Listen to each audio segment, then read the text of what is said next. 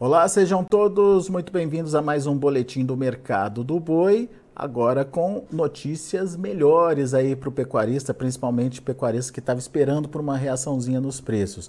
Um cenário mais apropriado aí para formação de preços positivos vem se desenhando e esse cenário é, surge principalmente por conta da melhora nas exportações, não só em termos de volume, mas também em termos de precificação da tonelada lá fora. Isso tudo a gente vai conversar agora com a Laura Rezende, consultora lá da Agrifato, está aqui comigo já no vídeo. Seja bem-vinda, Laura. Obrigado por estar aqui com a gente mais uma vez. E já começo te perguntando que novidade é essa? Resolveram pagar melhor pela carne brasileira? É isso, Laura? Seja bem-vinda. Boa tarde, Alexander. Muito obrigada mais uma vez pelo convite. Sempre um prazer estar aqui com vocês falando um pouquinho sobre o mercado pecuário. Bom, é isso mesmo, né? Como a gente esperava, após o Ano Novo Chinês, o gigante asiático voltou demandando mais a nossa carne, né? Isso fez com que a gente é, tracionasse também os preços na roupa no mercado físico.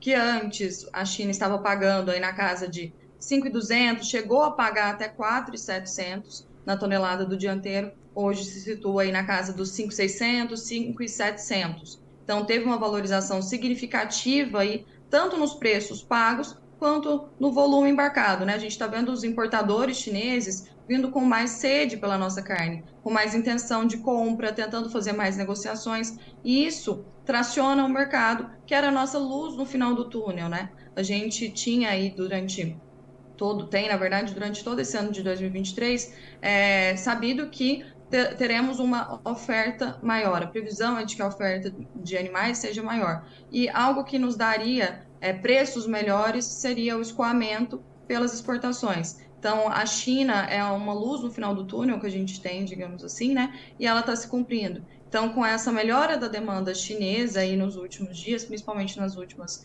é, 10 dias, né? Uma, na última semana aí, nós tivemos uma alta já é, considerável dos preços, né? A gente viu um boi China saindo aí de 280, já com negócios sendo realizados até 300 reais no estado de São Paulo. Uma referência de valor, a gente pode falar em 295, mas já vimos negócios a 300. Boi comum também foi tracionado, tá? Tá na casa aí de 280, mas a gente vê que os frigoríficos estão de fato com uma procura bem maior por esse animal sendo classificado como China.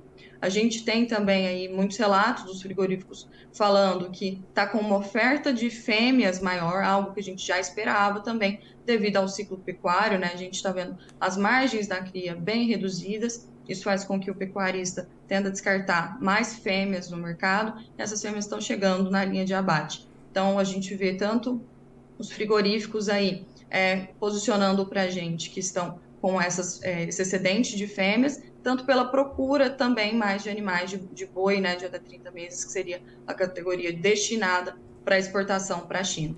Pois então, é, mas daí, ah, realmente... daí Laura, é, as fêmeas, essas fêmeas não atenderiam o mercado internacional e por isso tem essa disputa maior pelo animal de qualidade, pelo animal diferenciado, é isso? Exatamente, exatamente. Essas vacas de descarte não atenderiam o mercado chinês, né? Seriam animais de até 30 meses que atendem melhor a demanda deles, né? Que eles têm essa exigência aí de classificação. Então, por isso até que esse spread, a gente acredita que esse spread, ou seja, essa diferença paga, né, entre o animal que é China e o não China, pode tender a aumentar. Hoje a gente está vendo essa diferença aí na casa de 15, 20 reais, e ela pode subir aí, chegando, quiçá, até 30 reais de diferença por arroba, justamente por essa maior demanda chinesa e também pela menor oferta de animais nessa categoria em proporção à fêmea, né? Então, hoje, proporcionalmente, é, no, comparado ao histórico, a gente tem, a gente vê o maior número de fêmeas indo para o mercado e o menor número de bois classificados para a China. Então, por isso também essa valorização maior aí dessa categoria de animais destinados aí para os chineses. E tem até a própria postura do pecuarista nesse momento de reter esses animais, ou enfim, vender é, de forma mais compassada aí, principalmente por conta da, das pastagens, né, Laura?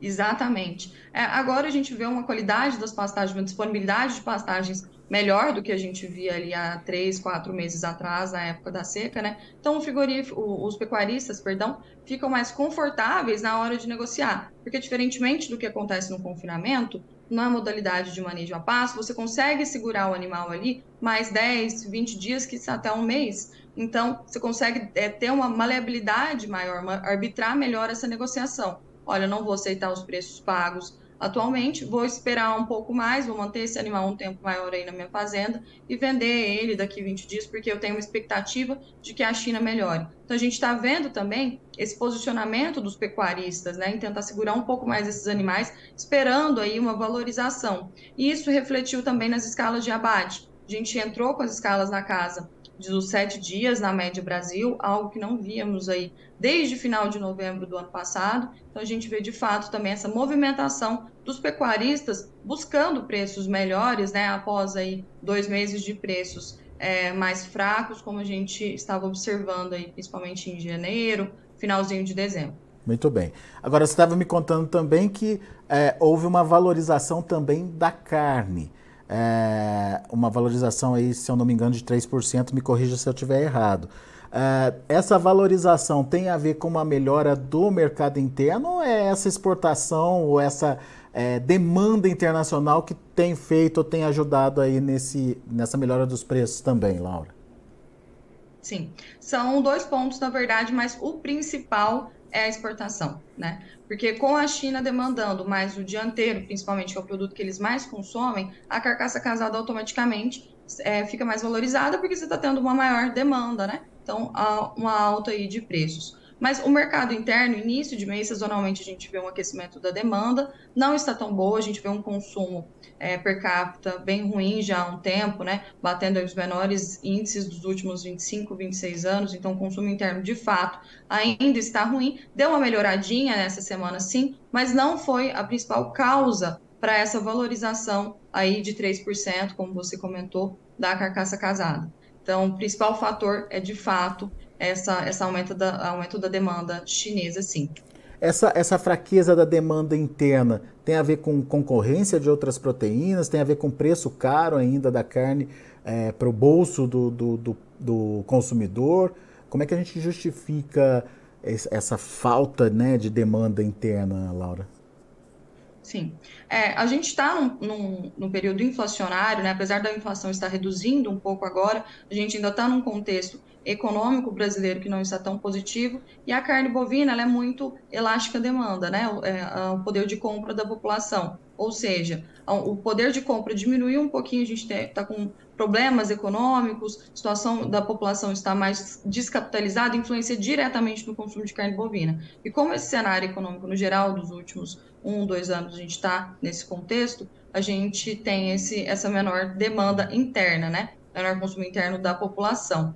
É, porém, nos últimos meses aí, principalmente no mês de janeiro, esse consumo também foi influenciado, a gente teve uma queda menor, tanto que a carcaça casada bovina atingiu o menor nível desde novembro de 2021, na média do mês de janeiro. Isso foi muito tracionado também pelo contexto histórico de janeiro. Em janeiro a gente vê um consumo menor mesmo, tá? Porque em dezembro a população tende a ter muitos gastos com festividades de final de ano. No janeiro também tem vários impostos a serem pagos, é, outros débitos como material escolar, matrícula dos filhos. Então a população ainda destina uma renda mais para outros débitos aí. É, isso fez com que a gente diminuísse ainda mais o consumo nesse último mês, porém a situação econômica global é o que tem feito isso.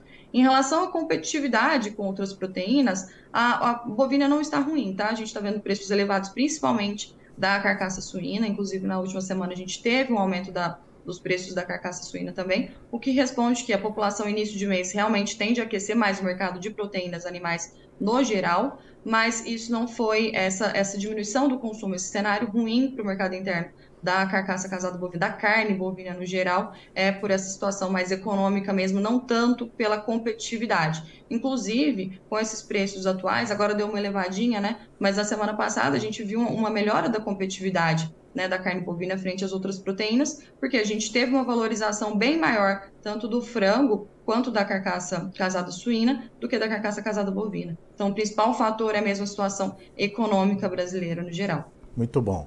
Ô, ô, ô Laura, só para entender esse movimento de alta da arroba para a semana que vem. É, a gente já vê negócios de 300 reais, mas você disse que ainda não é uma referência, que referência ainda está ali nos 295. A gente pode ver esse patamar se consolidar nos 300 reais já na próxima semana? Tem demanda para isso?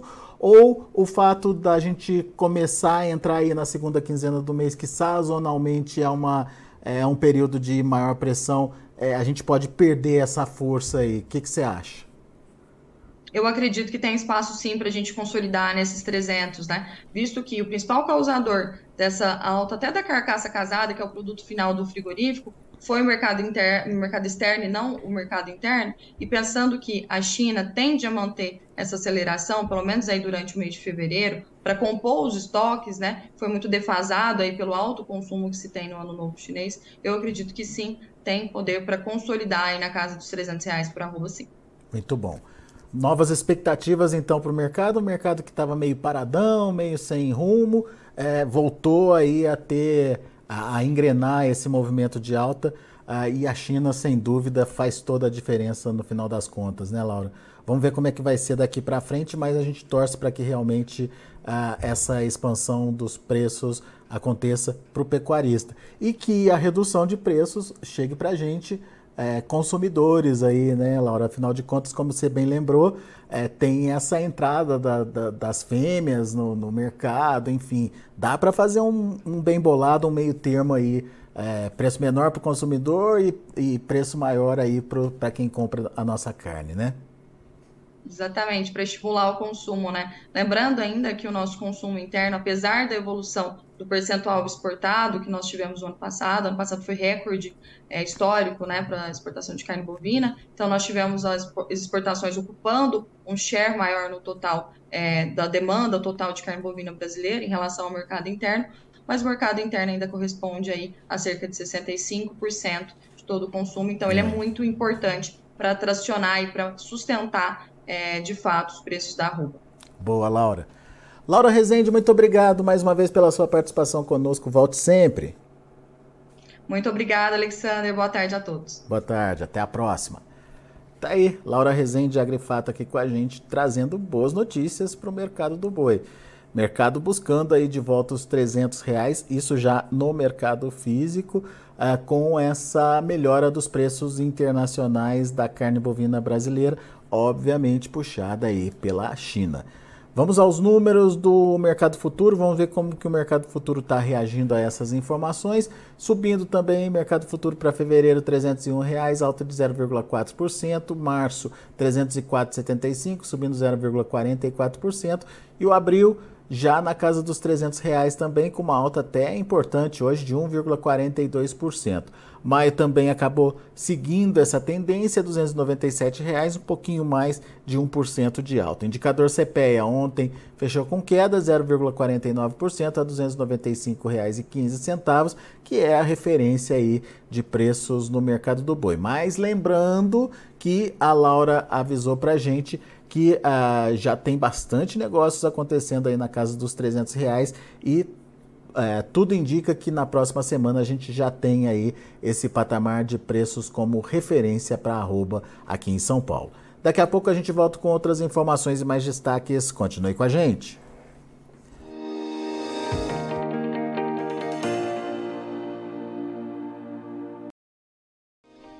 Se inscreva em nossas mídias sociais. No Facebook, Notícias Agrícolas. No Instagram, arroba Notícias Agrícolas e em nosso Twitter, arroba Norteagri. E para não perder nenhum vídeo, não se esqueça de nos acompanhar no YouTube e na Twitch Notícias Agrícolas Oficial.